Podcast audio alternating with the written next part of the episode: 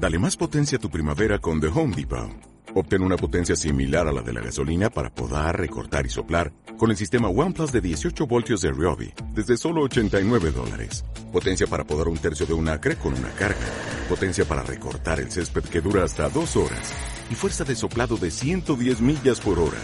Todo con una batería intercambiable. Llévate el sistema inalámbrico OnePlus de 18 voltios de Ryobi. Solo en The Home Depot. Haces más. Logras más.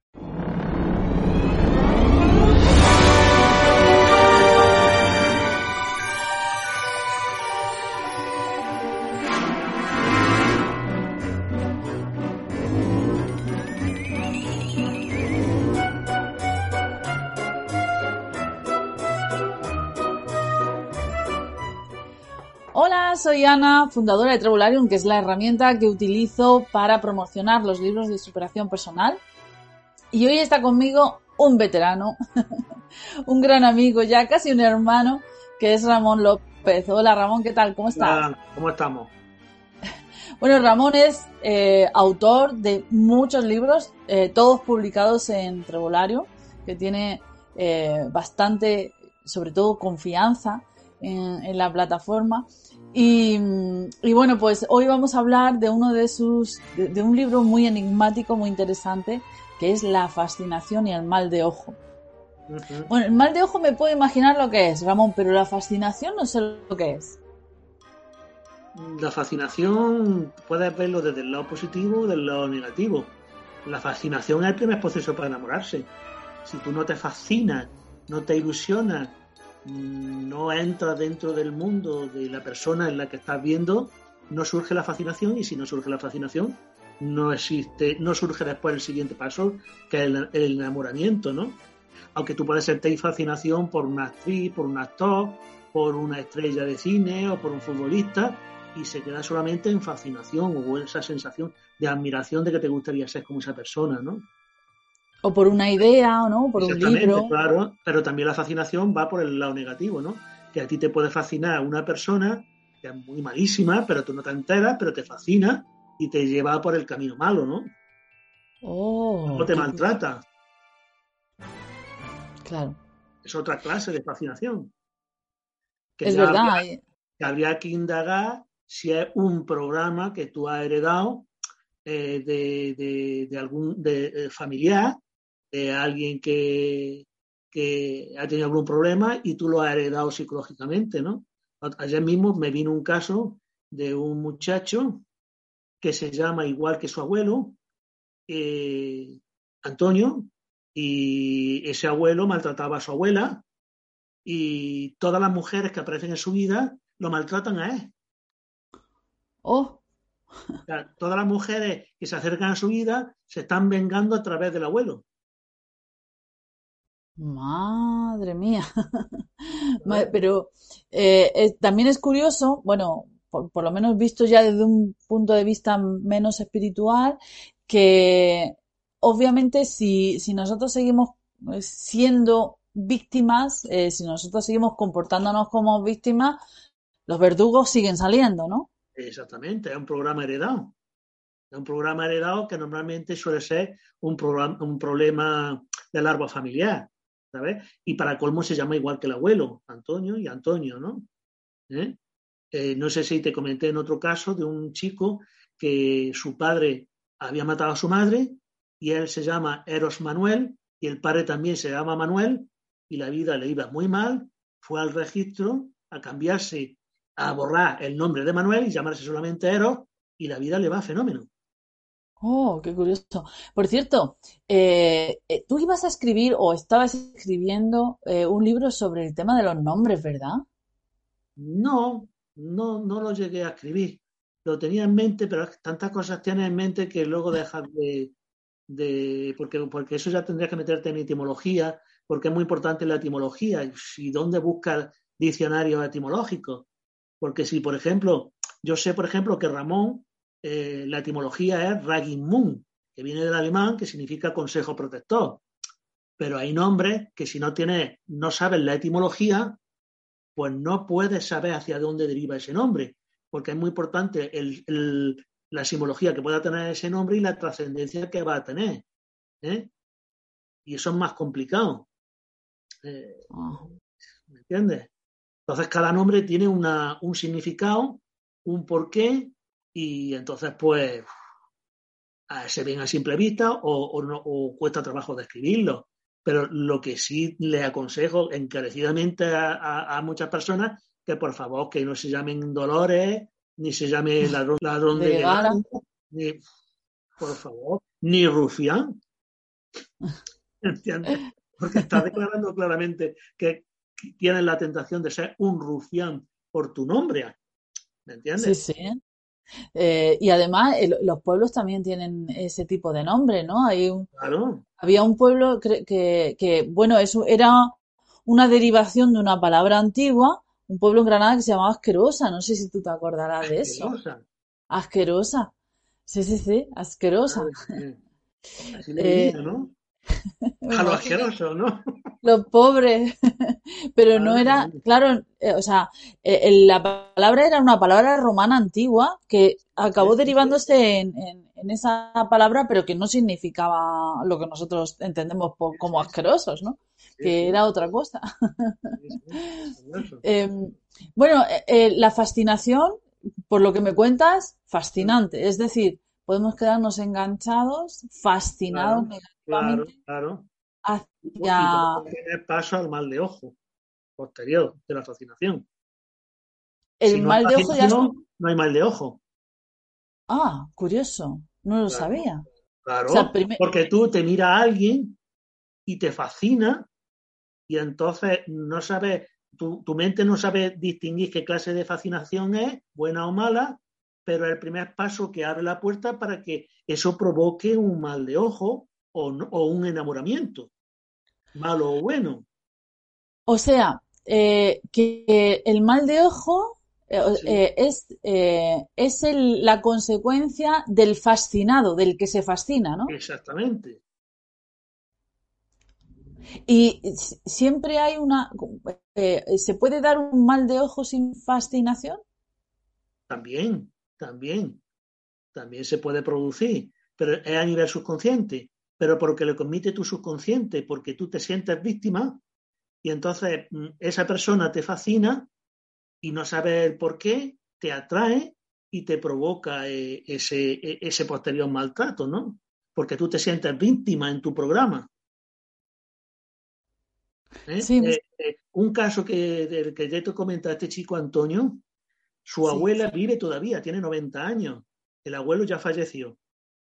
Y yo le he dicho que por favor, que vaya a su abuela, le coja la mano y le diga, abuela, dame permiso para ser feliz. Ya que tú no lo fuiste, déjame a mí serlo por ti. Oh, qué bonito. Y lo primero que tiene que hacer este muchacho, en primer lugar, es o cambiarse el nombre, que lo veo complicado porque él tenía cierta resistencia, o que a él le llaman Rubio, pues bueno, que le digan Rubio, ¿eh? o un apelativo de Antonio, y que no le llamen Antonio porque va a recordar al abuelo Antonio que era un maltratador. Para que él no tenga el programa de atraer mujeres que lo maltraten a él en venganza de ese abuelo maltratador. Porque el primer proceso que tendría que hacer es liberar a ese abuelo, decirle, abuelo, eh, yo te perdono, yo pido por ti, yo intento solucionar tu karma, ¿eh? o bien a través de penitencia, a través de oración, a través de ayuno, a través de misa, si eres católico practicante, o de otro tipo de cuestiones, para que encuentre la luz y deje liberado al alma de su nieto, para que sea feliz. Claro, a, porque veces, a veces hay que pedir permiso a los antepasados que no han sido felices para que tú lo seas, porque traiciona el programa. El programa del árbol familiar lo traiciona si eres feliz. ¿Y, y se puede pedir permiso a alguien que se ha ido ya? Claro. Porque está dentro del árbol familiar, claro que sí. Yo tengo una oración donde se piden perdón al abuelo, a los bisabuelos, a los tatarabuelos, a la abuela, ¿eh? Para que ese programa no te afecte, porque se da el caso por, por, pura necesidad de que, por ejemplo, se ha suicidado alguien en la familia y justamente a la segunda generación se suicida otro. Hay, hay una historia preciosa, un artículo que leí hace mucho tiempo, ¿no? que hablaba de por qué en Estados Unidos en los años 70 hubo, se dispararon los asesinos en serie. Eh, fue, un, fue un caldo de cultivo en el que empezaron a salir como setas y empezaron a matar eh, personas a, a diestro y siniestro. Y se descubrió que esos adultos, asesinos en serie, eran hijos de hombres que venían de la Segunda Guerra Mundial, que habían llegado al país con el síndrome postraumático y entonces, eh, pues, eh, ellos se transformaron, ellos a lo mejor incluso continuaron la guerra, ¿no? De alguna manera. Y, crearon toda esa... Lo superaron eh, ese trauma los padres y ese, ese trauma se ha quedado en los hijos y han sentido la necesidad de seguir, de seguir matando, ¿no? Eso sucede también en Alemania con los hijos, los nietos de los nazis, ¿no? Ese sentimiento depresivo, de, suicida, ¿eh? porque mi abuelo, mis abuelos metió a gente en un campo de concentración y yo he sido su nieto y no he sido capaz de, mm, de perdonarme a mí mismo por lo que ha hecho mi abuelo y lo tengo que pagar, pues suicidándome o, teniendo una depresión que a mí no me corresponde. O también en, aquí en España, nosotros también somos hijos, bueno, somos nietos de la guerra, ¿no? Bueno, eso ya, eh, si te cuento una historia que no sé si, porque algunas veces me repito, la historia de una familia que no bebían agua. Oh. Bebían vino, bebían casera, pero agua no bebían. Y me dijeron, Ramón, que queremos saber que dónde está el problema. ¿Por qué odiamos beber agua? Entonces indagamos en el árbol familiar y había un bisabuelo que había estado en la guerra civil, ¿eh? que era, me parece que era un soldado, un maquis, creo, que lo perseguía la Guardia Civil, y este hombre estaba desesperado por beber agua. Llegó a una fuente y no le dieron la oportunidad, ni siquiera le dieron el alto y lo mataron. Y no pudo siquiera beber agua. Pues entonces la familia asocia agua a muerte. Qué fuerte. Entonces fue enterrado en una, en una fosa común. O sea, eh, la familia no tiene conciencia ni conocimiento, ni siquiera de está enterrado, y entonces les dije que le hicieran un funeral metafórico con una fotografía y una caja para que él supiera que estaba enterrado por su familia, ¿no? Y que ese agua, que ellos ya podían beber, en ese entierro simbólico podían beber agua para que él también la pudiera beber en el otro plano. Qué curioso. Qué curioso.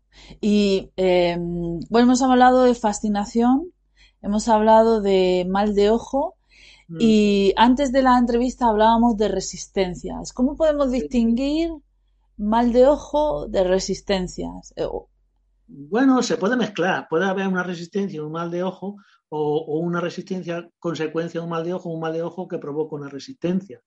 Resistencia es miedo. Tú, por ejemplo, una persona que, por ejemplo, quiere ser guardia civil, en, su foro interno quiere serlo, pero hay una resistencia porque quiere demostrar al padre que, quiere serlo, ¿me entiendes? Y tiene miedo a, fallar a su padre. Entonces eso se puede llamar que es una resistencia, ¿no?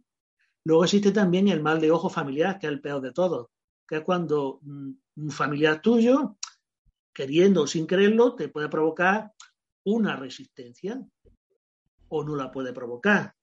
¿Me entiendes? Son cosas que pueden compaginarse o pueden ir independientes uno de la otra.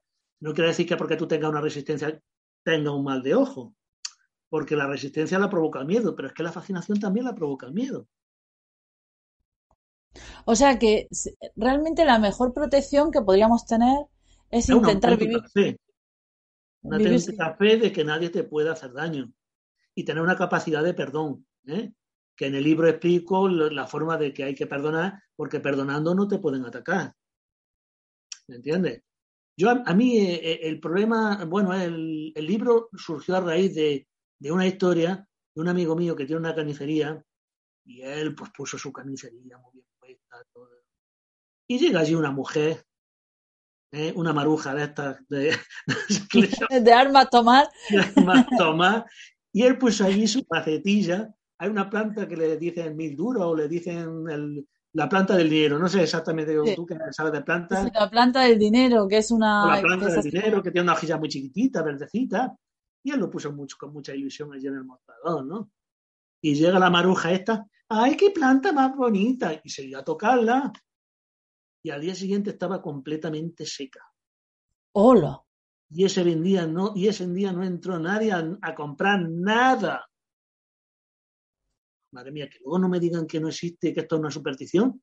Y a mí me impresionó tanto esa historia ¿eh? que ya empecé a indagar. ¿Sabes? Eh, los otros días también, otra historia. Un amigo mío que estaba esperando a la mujer en el coche eh, con el motor así esperando a que se fuera, ya que era en breve segundo y llegó allí una mujer que era la de la zona azul, que tenía que pagar y que tenía que... Pero, ¿cómo voy a pagar si yo es que mi mujer va, a salir, eh, va por la escalera y le voy a montar el coche y me voy, y yo porque voy a pagar la zona azul?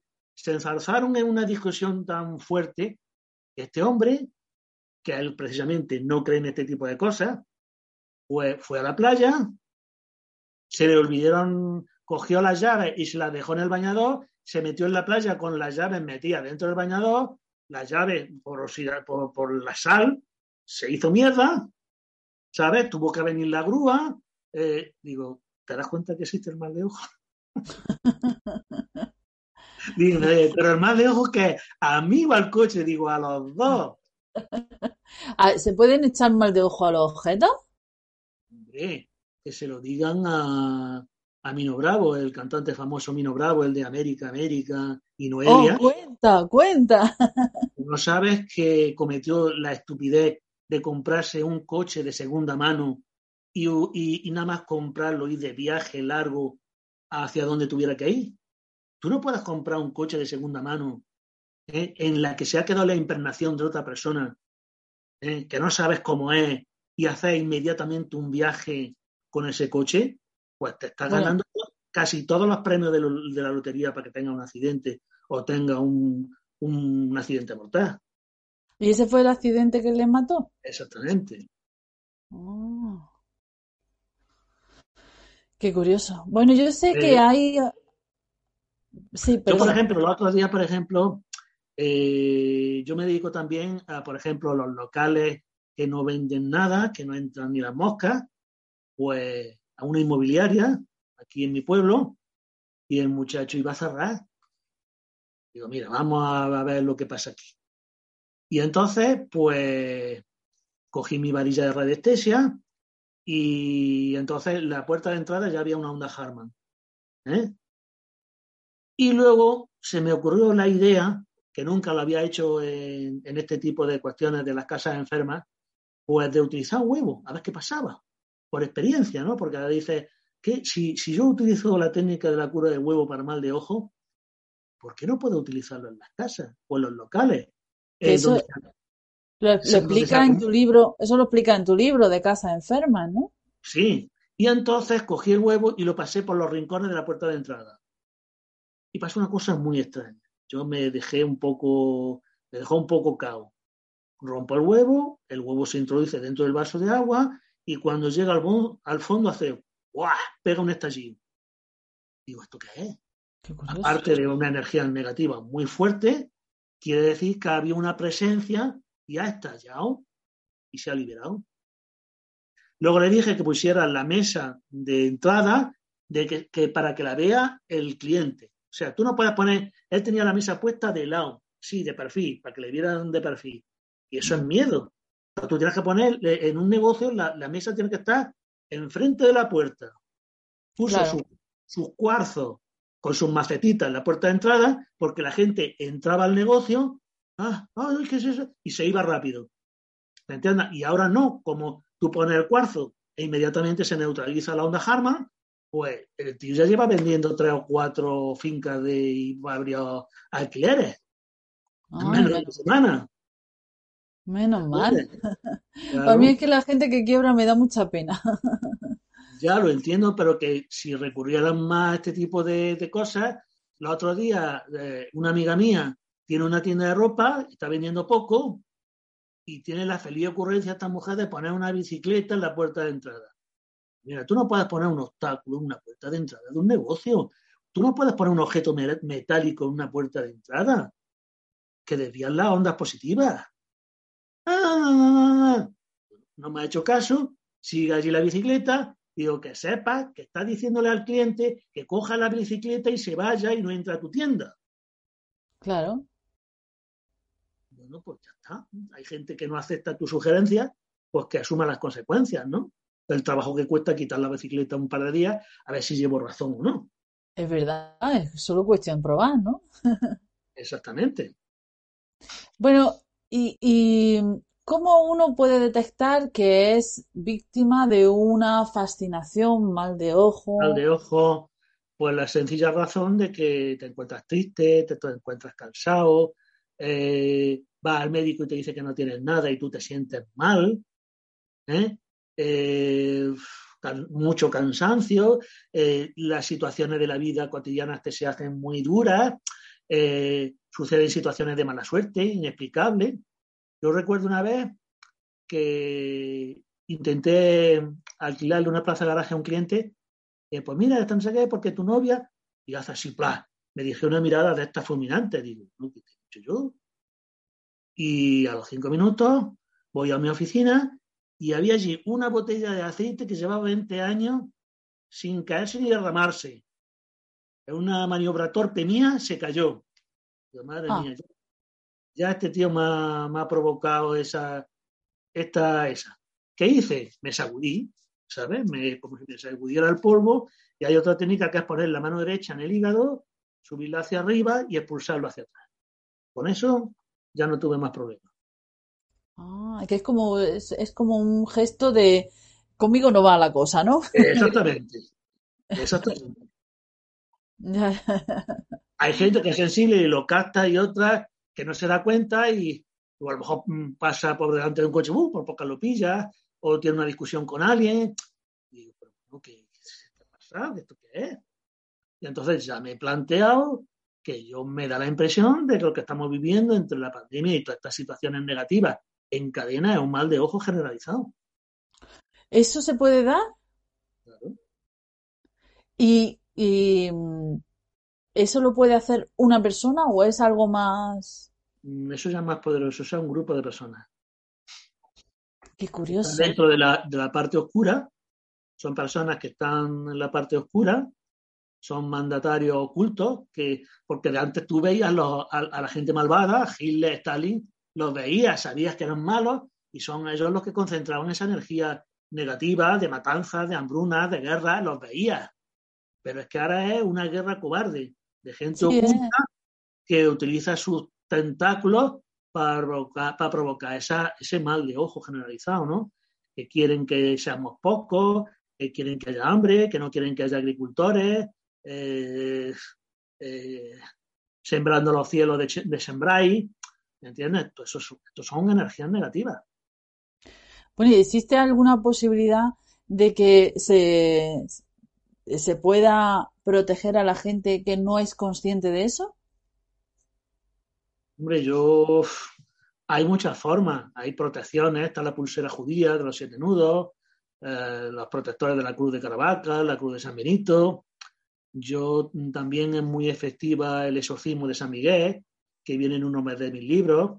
Sí, en las historias azules de San Miguel. Estoy alucinando. Yo el otro día tuve un, problema con unos gamberros que me estaban haciendo la vida imposible y recé el exorcismo tres veces y vinieron a pedirme disculpas. Gamberro, mm, Ramón, perdónanos que te hemos hecho esta jugarreta. Y hombre, es que había una esquela en la puerta de entrada de mi casa de un amigo mío que murió y os burlatis de, un muerto. No hay peor mezquindad que burlarse de, la esquela de un muerto. Es así, pero es que ese, ese no es de nuestro grupo, se ha ido ya y lo sentimos. Y me quedé alucinado. Digo, gamberros pidiendo disculpas. Eso sí, eso, eso eh, siempre es una alegría, ¿no? Porque siempre es un signo de esperanza de que las cosas pueden cambiar a mejor. De, pues eso, de que, de que Yo con el huevo es eh, la cura del huevo. que es una técnica chamánica eh, que se ha hecho muy famosa en México, yo es que alucino porque a ver burbujas, ves manchas, como el campo áurico. Eh, lo ensuciamos continuamente porque tiene diferentes capas y cuando una persona enferma aparece una serie de manchas negras o grises que van pasando por diferentes capas del aura hasta que enferma a la persona. ¿no? Y ve que el huevo va absorbiendo esa energía y se queda en, la masa del agua y, y, lo ve a través del cristal y te quedas, ya puedes ver hasta incluso las enfermedades, sin necesidad de ver mal de ojo, sino problemas de enfermedad, sobre todo en la, forma de la burbuja, eh, si hay una persona que tiene un problema de, una enfermedad o que tiene propensión a, padecerla, y se aprecia ya en la, en la cura del huevo. ¿eh? Que además técnicas eh, más, más bonitas que con las que me he encontrado en el tema de, la fascinación, ¿no? Yo, eh, uno de los personajes que yo reivindico aquí, eh, eh, hay un escritor de la Edad Media, Enrique de Villena, el Marqués de Villena, que escribió una serie de libros, uno de ellos, La fascinación, que era un hombre exquisito, tenía una biblioteca de libros esotéricos que luego la Inquisición los quemó. ¿Sabes? Pues este hombre era un maestro de, del tema, ¿eh? Hablaba de, por ejemplo, del arte fisoria. Yo cuando leí por primera vez el arte fisoria me quedé... Eh, Fascinado. No, porque te explicaba cómo se utiliza un tenedor de dos dientes para cortar y trinchar las carnes o cómo se ponían unos guantes de gamo para trinchar las carnes, o, qué perlas o qué piedras preciosas se cambiaban de color cuando te habían envenenado la comida.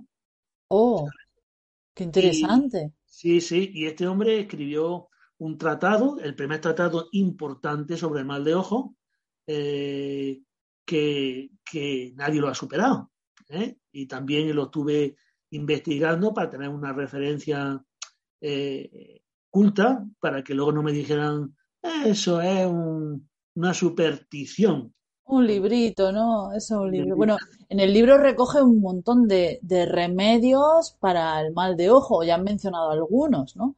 Han mencionado la cruz de Caravaca, por ejemplo, que es muy poderosa. La gente suele tener mucha fe en la cruz de Caravaca. Que vive en la costa, cerca de la costa, hay unas conchas marinas con un agujero en medio que se encuentran en la playa, que eso es un protector de mal de ojo impresionante, porque en el, mar no hay mal de ojo. Un pez le mira a otro pez y el agua es tan densa que hace imposible que exista un mal de ojo entre, entre peces. ¿eh? Entonces, todo lo que sea un objeto marino eh, sirve para el tema del mal de ojo. ¿no?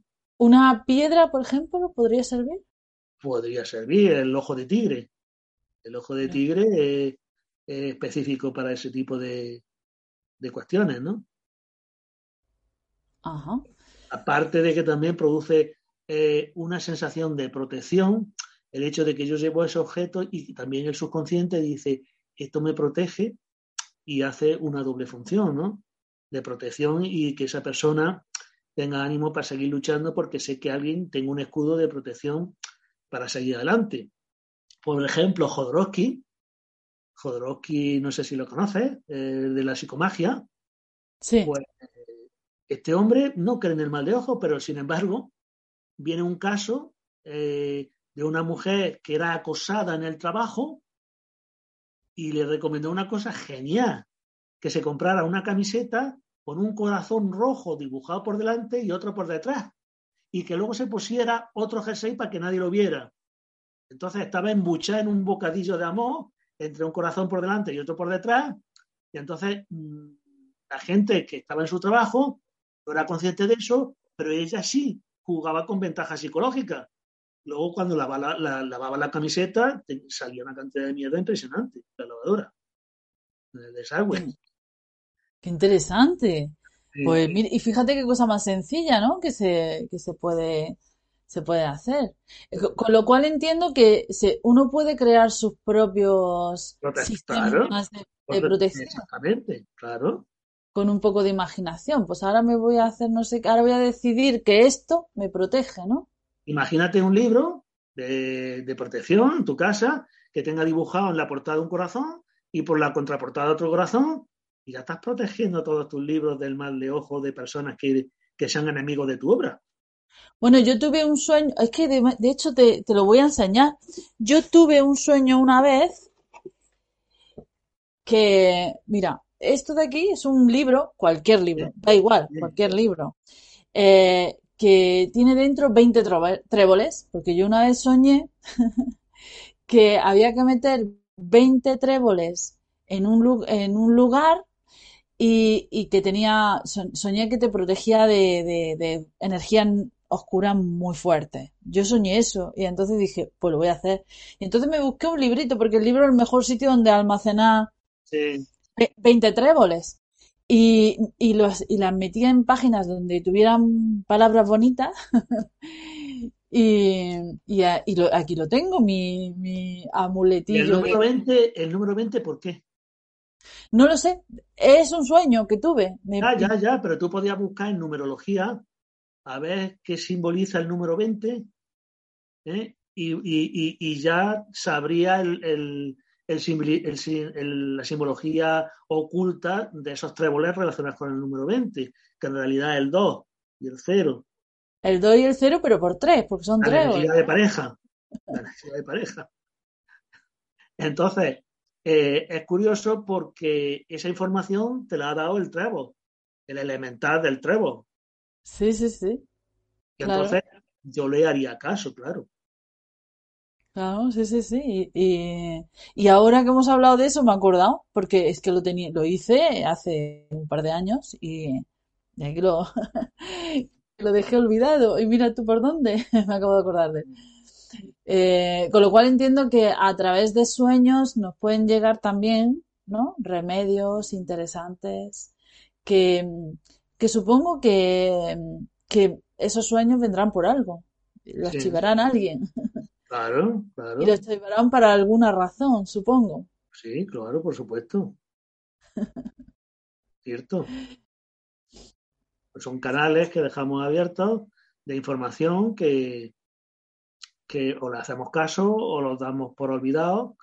Y tú sabes que a través de sueños grandes científicos han hecho descubrimientos impresionantes, ¿no? Impresionante, sí, sí, sí. Me estoy acordando ahora que lo estás contando la historia del aceite de Lorenzo. No sé si conoces esa historia, ¿no? Sí, sí. Que eh, eh, eran unos padres que tu- tuvieron un hijo a los que le diagnosticaron una enfermedad incurable. Entonces no tenían nada que perder, decidieron investigar y la última revelación eh, vino a través de un sueño que tuvo el padre. El padre soñó y entonces de repente todos los pensamientos se ordenaron, todo, todo tenía sentido y salió, y de ahí salió la cura que además ha salvado a un montón de niños después. Mm. Em, los sueños, además, eh, en- entiendo mm, que, como tú dices, son canales abiertos, eh, pero, y como tú dices, se han eh, descubierto cosas, pero también es verdad que te vienen revelaciones conforme vas trabajando con cosas. Eh, yo, por ejemplo, cuando era jovencilla, que me gustaba mucho componer canciones, me llegaba, me llegaba música, me llegaban canciones, melodías. Y ahora que trabajo con plantas o que trabajo con libros, me llegan ideas para libros y, y son como ideas especializadas. Claro, porque hay una biblioteca, yo les llamo la biblioteca acásica o la biblioteca universal, donde está esa información y te lo facilitan para que tú la, la puedas canalizar, ¿no? El saber eh, que hay en, del conocimiento del, del mundo, pues llega a través de ese canal, ¿no? Eh, entonces tú piensas, estás mm, proponiendo, estás deseando dejar el canal abierto para que esa información llegue, ¿no? Aparte de, de todas las personas que piensan como tú, que te facilitan esa información, como si tuviera una antena parabólica que está captando los pensamientos telepáticos de todas las personas que piensan como tú, ¿no? Oye, em, supongo que en eso se apoya eh, el método Silva, el famoso método Silva. Método sirve de control mental. Sí, imagino que es una manera de abrir, eh, no, no, esperar estar dormido, sino poder abrir en cualquier momento y lugar esos canales, ¿no? Claro, eso también es el caso del profeta durmiente de Estados Unidos, eh, que él pues cogía el libro, se lo ponía debajo de la almohada y a la mañana siguiente ya sabía, ya había estudiado. Oh, eso, tengo yo que, eso tengo yo que, probarlo. ¿Será posible? ¿Tú lo has probado, Ramón? No, no lo he probado. Yo lo que he probado ha sido mandar información a la almohada. O sea, coger un código de barra de un medicamento, poner las manos en el código de barra y poner ese código de barra, esa información de mis manos, ponerla en la almohada y producir los mismos efectos que el medicamento real. Ostras, qué interesante. Eso es parecido, parecido a, los principios de homeopatía, ¿no? Mm. Más, más, o menos, que es algo, trabajar con la memoria o algo así, ¿no? Claro. Es trabajar con las vibraciones, quizá. Claro, y eso tendría también mm, la curación a distancia, ¿no? Pues yo también utilizo la curación a distancia. Y entonces utilizar elementos que tú creas que le vengan, bien a ese paciente, poner las manos en, la planta y mandar esa información al paciente en, una fotografía que tú tengas de ese paciente, ¿no? Y se podría, por ejemplo, enviar ese medicamento vibracional mm. sin, eh, sin saber de qué, sin saber qué es y dónde está. Me explico. Bueno, no sé. Me explico. Eh, imagínate, yo, como tú dices, yo le voy a mandar medicina vibracional a un paciente, pero no sé lo, que le puede ayudar dentro del mundo de los medicamentos. Tú, preguntas al universo o al que esté por encima tuya que te diga o que si no quiere decírtelo, que mande esa información vibracional a ese paciente pero tú primero pides permiso al paciente, luego pides permiso a ese ser para que te mande la información para que el paciente se pueda curar. Mm, qué curioso. Tú siempre tienes que pedir permiso porque hay pacientes que no quieren curarse. Y hay pacientes a los que, tienen ya su hora también, ¿no? Supongo. Claro, claro. Eh, yo, por ejemplo, el, libro este que, que, escribí sobre la fibromialgia, pues hay gente que dice, no, no, no, yo no quiero saber nada de, tu libro, ni quiero, yo si tienes fibromialgia y tienes una oportunidad de curarte, léelo por lo menos. No, no, no, no, eso no tiene cura. Pues. Eso es importantísimo. Eh, la, la, idea de, imagino que en algún, algún médico en algún momento le ha dicho que no tiene cura, lo ha asumido como verdad y en el fondo, en el fondo todo tiene cura. Eh, mm. Quizá, eh, quizá eh, las enfermedades tienen un, motivo, ¿no? Mm. que están por algo, para mostrarte algo, para enseñarte algo, de alguna manera, y, y, tú decides. Tú decides, ¿no? Si quieres curarte o no, aunque suene un poco fuerte, ¿no? Porque a lo mejor esto para la comunidad médica es como irreal, ¿no? Bueno, pues ya está, que sea real. Así han decretado que sea así, decretado está. Porque también en otra ocasión eh, pusieron un chiringuito, una asociación de fibromialgia de, mi pueblo, y le regalé el libro. Dice, ah, bueno, sí, sí, sí, nos interesa el tema. Luego nos da usted unas charlas y unas conferencias. Pasó un año todavía lo estoy esperando. Bueno, yo, yo siempre digo, yo siempre hablo del gato de Schrödinger. El, gato de Schrödinger, eh, que es un experimento que ya sabes que hizo Schrödinger sobre un gato que metió en una caja y, y entonces puso una, pues un elemento radiactivo dentro de la caja y dedujo que el gato podía estar vivo o muerto a la vez, ¿no? Y que las dos realidades eran posibles. Y para estas cosas, para estos temas que tienen ese vínculo espiritual, eh, yo siempre digo que nadie puede garantizar que sea verdad, pero tampoco nadie puede garantizar que sea mentira. Por lo tanto, las dos posibilidades son ciertas, como el gato de Schrödinger, y uno elige lo que quiere. Mm. Exactamente. Y, y supongo que los, eh, como, digo yo también, yo como pienso yo también, supongo que los escépticos también son importantes en este papel, ¿no? Porque si no hubiera escépticos estaríamos siempre vagando en nuestro mundo maravilloso de espiritualidad y hemos venido aquí para trabajar con la materia y para trabajar con, con lo material. Ellos son los que nos dicen, oye, lo que se ve, lo que se toca, lo que se oye, lo que se palpa, lo que se siente, lo que puede demostrarse. Eh, en el fondo nos traen de nuevo la materia, que es para lo que hemos venido quizá a este mundo, ¿no? En parte sí. Parte sí. Bueno, fascinación, mal de ojo. Eh, hemos hablado de, protección, de cómo crear nuestras propias protecciones. Me parece interesantísimo la, la idea. Eh, también hablas de, muchos remedios en el libro, de muchos remedios que se pueden utilizar, eh, la, mayoría muy sencillos, ¿no?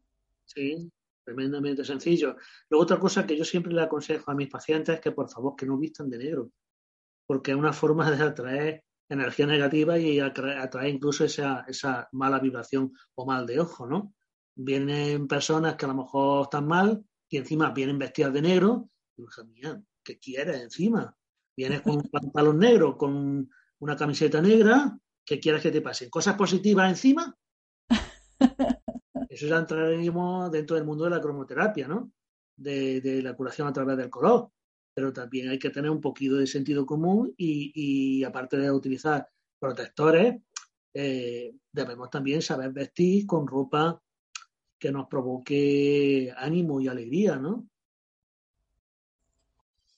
Sí, aunque hay gente que le gusta muchísimo el negro por sí, como moda, como... sí, yo, lo entiendo perfectamente, que, pero yo cuando veo a una persona que está trabajando todo el día de cocinero con ropa negra y luego pues vete a tu casa y ponte un pijama blanco para contrarrestar el efecto de, ese negro. Es saturación, es por pura saturación. La saturación hace que, que tú puedas crear unas vibraciones que no te corresponden, ¿no? Lo mismo que hay colores curativos como el verde, por ejemplo. Y, hay personas que no podrían, no podrían vivir en una habitación roja. Imposible eh, tirarte un par de horas en una habitación roja, porque es excesivamente intensa. Pues lo mismo sucede con este mundo, ¿no? Y luego otra cosa que ya es que me revienta es la gente que lleva los pantalones rotos. ¡Oh! que cada vez que vais con la ropa rota estáis atrayendo pobreza. Estáis diciendo, ay, soy pobre y por eso llevo la ropa rota. Es un símbolo de atracción de pobreza. Llevar ropa rota. Con lo cual, si queremos dinero. comprar un pantalón de cuero precioso o una ropa espectacular y no utilizar ese tipo de, de, de ropas rotas que indican que tu vida está rota. Es el caso, por ejemplo, de, de este, de, Onasi, ¿no? Onasi, cuando estaba en Argentina de emigrante, que era un pobre hombre en aquella época, se buscaba la vida vendiendo cigarros turcos de color rosa para las mujeres, que estaban muy de moda. El primer dinero que gastó en su vida fue en vestir bien, aunque le faltara para comer, para aparentar que tenía dinero y poder atraer riqueza. Es que eso es imprescindible. Lo, como vistes, eso es lo que emites. ¿Te, imaginas a Onasi vendiendo los cigarros en los sitios elegantes de aquella época, vestido con ropa y harapo de vagabundo? Pues, le una patada en el culo y dirá, váyase usted que es un, un vagabundo y aquí no lo queremos. Entonces la apariencia es importante para que tú puedas fluir y atraer riqueza. Claro. Eh, además, eh, la pobreza la alargamos, muchas veces pensamos que es una mala suerte, que es un mal de ojo, que es un no sé qué, pero a veces es nuestro, nuestra propia forma de pensar, ¿no? La alargamos precisamente con hábitos de pobreza, ¿no? Por ejemplo, mm, por poner un ejemplo, eh, no sabemos la diferencia entre invertir y gastar. La gente piensa que gastar e invertir es lo mismo. Y, y, les duele al bolsillo invertir en sus propios proyectos, por ejemplo, cuando es la inversión lo único que le va a permitir dispararse. Mm. El concepto del dinero. Mm. Y, y, lo que tú has dicho, por ejemplo, invertir en apariencia, también es muy mm. importante, ¿no? Para, para emitir otra cosa, otra cosa diferente. Claro, cierto. Bueno, fascinación, mal de ojo.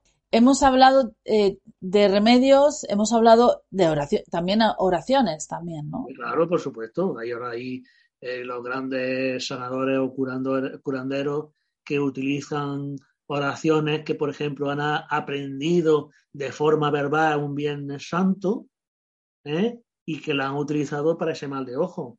Yo conozco, por ejemplo, una mujer en Pea de Becerro, que es un pueblo cercano a Úbeda, que se llama Rosita, que esta mujer eh, se pone malísima, se lleva la energía de la persona que tiene mal de ojo y luego después reza su oración y se libera de, esa, de esa energía, ¿no?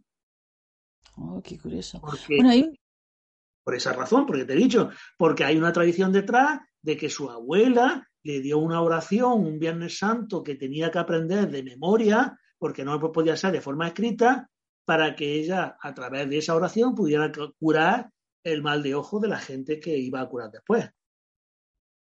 Que a lo mejor encuentra a alguien, a una persona, mira, yo quisiera tener ese don, Rosita. Bueno, pues te viene un Viernes Santo, te aprendes la oración y ya practicas. o, sea, o sea, que cualquiera podría hacer ese trabajo. Claro. Y es un trabajo muy bonito. Claro de ayudar a la gente. Mm. Pues eh, hay una oracioncita, eh, seguro que tú me puedes decir mucho de esa oración que se les enseña a los niños, ¿no? Que es eh, cuatro angelitos tiene mi ah. cama. Porque en el fondo lo que estamos haciendo es invocar ángeles protección. en nuestras esquinas, ¿no? Claro, invocando a los ángeles para que te protejan. Es otra forma de protección contra el mal de ojo. De hecho, Santa Teresa de Jesús ¿eh? aplicaba lo que decía el Evangelio. Decía Jesús que cuando fuera a un pueblo y, os rechacen y os odien, cuando vayáis os sacudís los zapatos. Y eso es lo que justamente ella hacía eh, cuando iba a un sitio donde era rechazada. Cuando se iba del pueblo, cogía sus zapatillas y las sacudía. Eso era un mal de ojo, eliminar un mal de ojo, que ya predijo Jesús, ¿no? donde os rechacen, sacudiros vuestros zapatos, vuestras zapatillas. Ah, o tirarlos también, ¿no? Bueno. bueno, el sacudir es un gesto más claro, ¿no? De, más claro, ¿no? De cómo, lo mismo que hemos dicho antes, esto no va conmigo. Más o menos, más o menos. Muy bien, pues la fascinación, el mal de ojo, la verdad es que es un libro interesantísimo, estamos hablando de un tema interesantísimo, es un miedo muy común que tiene la gente, que luego no tampoco sabe cómo gestionarlo, en tu libro explicas cómo hacerlo, con lo cual pues ahí hay... La energía negativa entra siempre por el lado izquierdo. ¿No te has dado cuenta que hay muchos casos de ictus en el lado izquierdo, problemas de enfermedad mucho en el lado izquierdo? Porque la energía negativa entra por el lado izquierdo. Y por eso la tradición judía de poner el, la pulsera de los siete nudos roja en el lado izquierdo. ¿eh? Que según me dijiste tú, no se puede criticar a nadie, ¿no? Mientras la lleva. No, porque la pulsera te compromete a no hablar mal de nadie porque adquiere un poder más poderoso todavía. No es solamente de protección, sino que te ayuda a que tu fuerza energética sea más fuerte porque no está en la frecuencia de la crítica. Y tampoco van a gloriarte ah, es que has probado un examen. Y esos minutos de gloria a lo mejor los va a pagar durante muchos años porque hay tres o cuatro envidiosos a tu lado. Oh, eh, no hemos hablado de la envidia. Y la envidia de la marinera. otra forma de mal de ojo. Es uno de los grandes males. Es que además incluso hasta Mm, hablando en el, en el plano terrenal, ¿no? En el plano que conocemos, la envidia es que hace un daño enorme, o sea, mm. eh, eh, daña imagen de la gente, eh, pues incluso la gente es capaz de asesinar por envidia, o sea que hasta mm. ese punto es tan, posiblemente sea el peor de los males. Y por desgracia, uno de los pecados nacionales. El pecado nacional de España es la envidia y el complejo de inferioridad. Sí. Se valora tanto, tanto a un extranjero que no, no valoramos lo nuestro propio. ¿eh? Y eso es un complejo de inferioridad que viene por la leyenda negra y por muchas otras cosas que podíamos hablar aquí más despacio. Sí, sí, sí, sí, la verdad es que eso tiene tela marinera. La marinera. ¿eh? Bueno, Ramón, pues me ha encantado, me ha encantado eh, el tema. Eh, quería, antes de, terminar esta entrevista, que me hablaras de tus películas, que estás haciendo películas. Ah, sí, sí, sí. Ah, pero espérate, te voy a decir también, me están diciendo ahora mismo, me están canalizando ahora mismo, que sería muy bueno que fuera a donde fueron asesinados los abencerrajes, en la Alhambra de Granada, ¿eh? y que hiciera una oración de liberación. Oh, pero, vale. Te haré caso. Mira, este sábado me voy a paseillo. Va a haber cambio, ¿eh? ¿Sí? Ah, gracias. Pues sí, lo voy a hacer. ¿Pero exactamente dónde fueron asesinados? Pues que no tengo ni idea. La pregunta, mire usted, estoy muy interesado en saber el sitio exacto de la Alhambra donde hubo el asesinato de los, de los encerrajes, del asesinato colectivo de los encerrajes, y hacer una oración de liberación. ¿eh? Vale. También, mira, otra cosa curiosa, eh, yo conozco a algunos amigos que practican las energías, que es una técnica de curación, eh, que van poniendo las manos del paciente en el campo áurico. Y entonces lo que hice con una amiga mía, una experiencia que me pareció fabulosa, que fue coger un mapa de Úbeda grande, extenderle una camilla y le fuimos haciendo eh, una curación, ¿sabes? Imaginábamos que el parque, que el parque era la, zona pulmonar, las cloacas, la parte intestinal de, la ciudad, eh, situamos las partes genitales de un cuerpo en la ciudad. Oye, que se me vinieron a Úbeda un montón de turistas. ¡Uy, qué chulo! ¡Qué chulo! Pues eso va a hacer falta en Granada también. Claro. Entonces, respecto a las películas, pues sí, porque me embarqué. Yo, yo, yo realicé dos películas hace ya tiempo que las puedo encontrar en YouTube. Una de dibujo animado, que fue la primera película de dibujo animado de, que se hizo en Úbeda, El hombre que cagaba dinero. Y luego otra de eh, el logo que conocía El secreto de la rosa, que está en tu editorial como libro, pero que se hizo en película. Fue una película. Y la película también está entre Volarion. claro.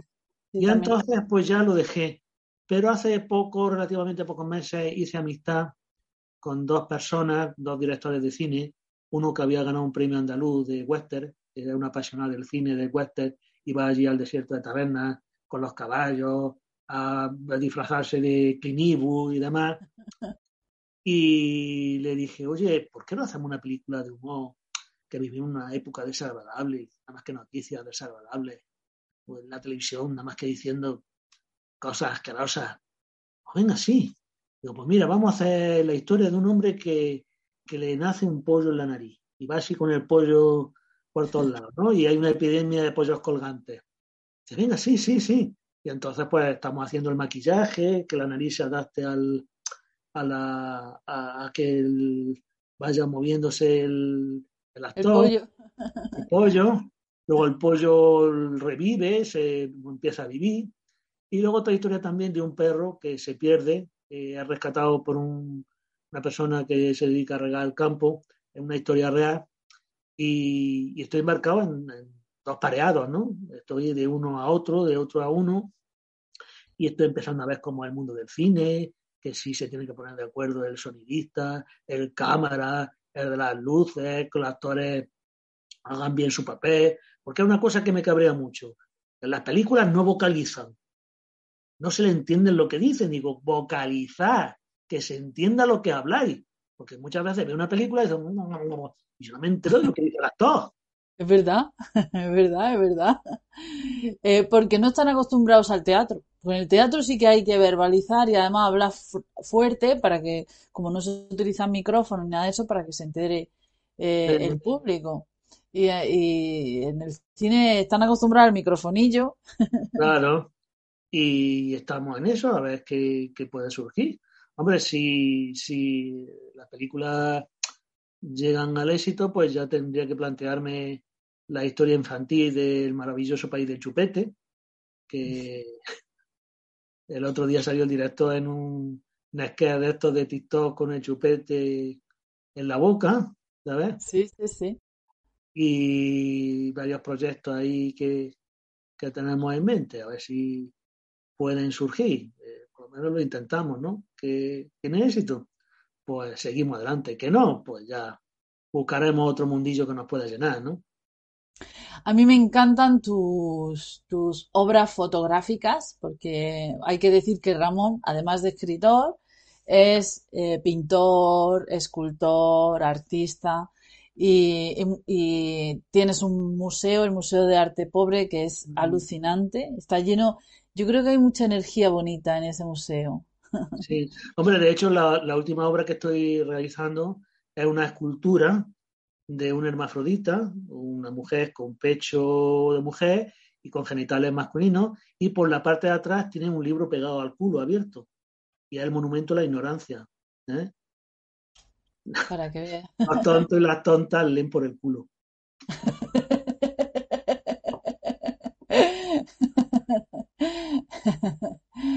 Eh, a mí me encantan, eh, por cierto, que muchas de esas fotos se pueden ver en tu página web. Es una página web que no hemos hablado de ella y, ahí es donde tú enseñas todo, todo tu arte, que es también una maravilla.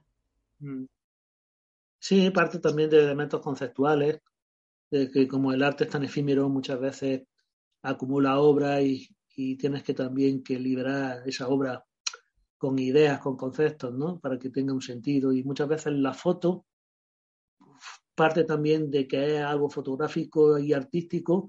Y, por ejemplo, tú puedes ver, por ejemplo, una farola o una papelera que hay en la calle que está doblada, que parece que está bailando, y le dices, farola que está bailando el cha-cha-cha, ¿no? Y ya tienes una obra. Aunque hay gente que no quiera reconocerla como obra conceptual, ¿no? A, mí me parecen geniales. Eh, yo cuando las veo es como lo que veo es una explosión de información en, un, en una sencilla imagen, ¿no? Eso es lo mm. que veo. Y eso para mí es literatura.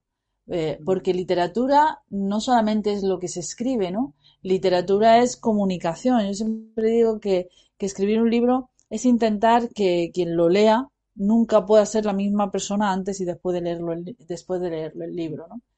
Y cuando hacemos eso con otro tipo de expresiones, pues en el fondo lo que estamos, lo que estamos dejando salir a la luz son palabras, son palabras eh, soterradas a lo mejor, ¿no? Soterradas en imágenes o, eh, pero en realidad tu mente está construyendo esas palabras simplemente al, al ver esa farola eh, bailando el cha-cha-cha, ¿no? Claro, claro. Sí, porque yo me gusta mucho el arte urbano, espontáneo, ¿no? Por ejemplo, hay mucho arte urbano en, los bares cuando colocan las mesas y las sillas de esa forma tan original, que las colocan así como caídas. Eh, y yo lo considero una obra de arte, yo me quedo fascinado, yo me, me quedo embobado cuando veo eso, digo, si esto es una obra de arte, aunque la gente no lo considere como tal, para mí es una escultura. Es mirar... En una, una mesa de, de, de, de bar, ¿no? Sí, es una, una manera de mirar diferente, ¿no? Es mirar mm. con los ojos del arte. Eso le pasa mucho a los fotógrafos, ¿no? Que mm. de repente ven algo en los que la mayoría de los mortales no, no prestamos atención. A lo mejor el habitante, el habitante de esa ciudad se ha tirado 30 40 años pasando por allí y un fotógrafo ha captado algo que tú, has, que tú no has visto en 30 40 años que ha pasado por esa, por esa calle, ¿no? y la ha costado un fotógrafo artista en cinco minutos. Sí, sí, sí, eso es algo que, también es, eh, eh, pues es una manera de, de, penetrar en el secreto de, la, de las cosas. Mm. En su esencia. En su esencia, sí, sí, sí. Bueno, Ramón, pues voy a brindar mi café. Ya sabes que yo siempre al final eh, brindo mi café Eh, mm, una de las cosas que me, me ha gustado de haber hablado contigo es la idea de que cualquiera puede trabajarse su protección y yo creo que por eso voy a brindar, pues por la idea de la libertad, ¿no? Que no necesitamos de alguien para que nos salve, nos libre, nos... Somos eh, nuestro, propio maestro. eso es, por nuestro propio maestro. por eso, por eso voy a brindar.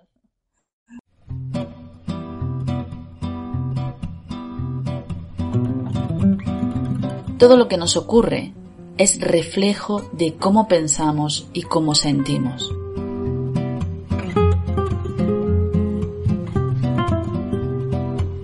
Nuestras elecciones acertadas y desacertadas nacen en nuestro interior.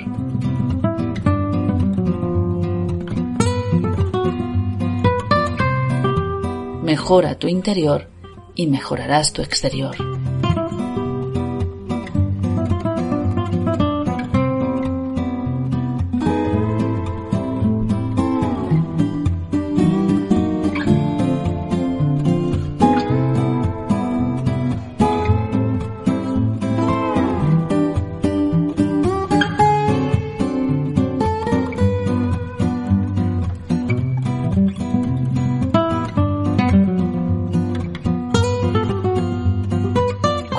Horizonte.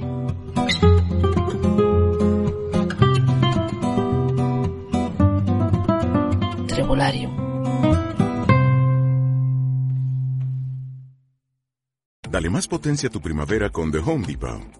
Obtén una potencia similar a la de la gasolina para poder recortar y soplar con el sistema OnePlus de 18 voltios de Ryobi desde solo 89 dólares. Potencia para podar un tercio de un acre con una carga.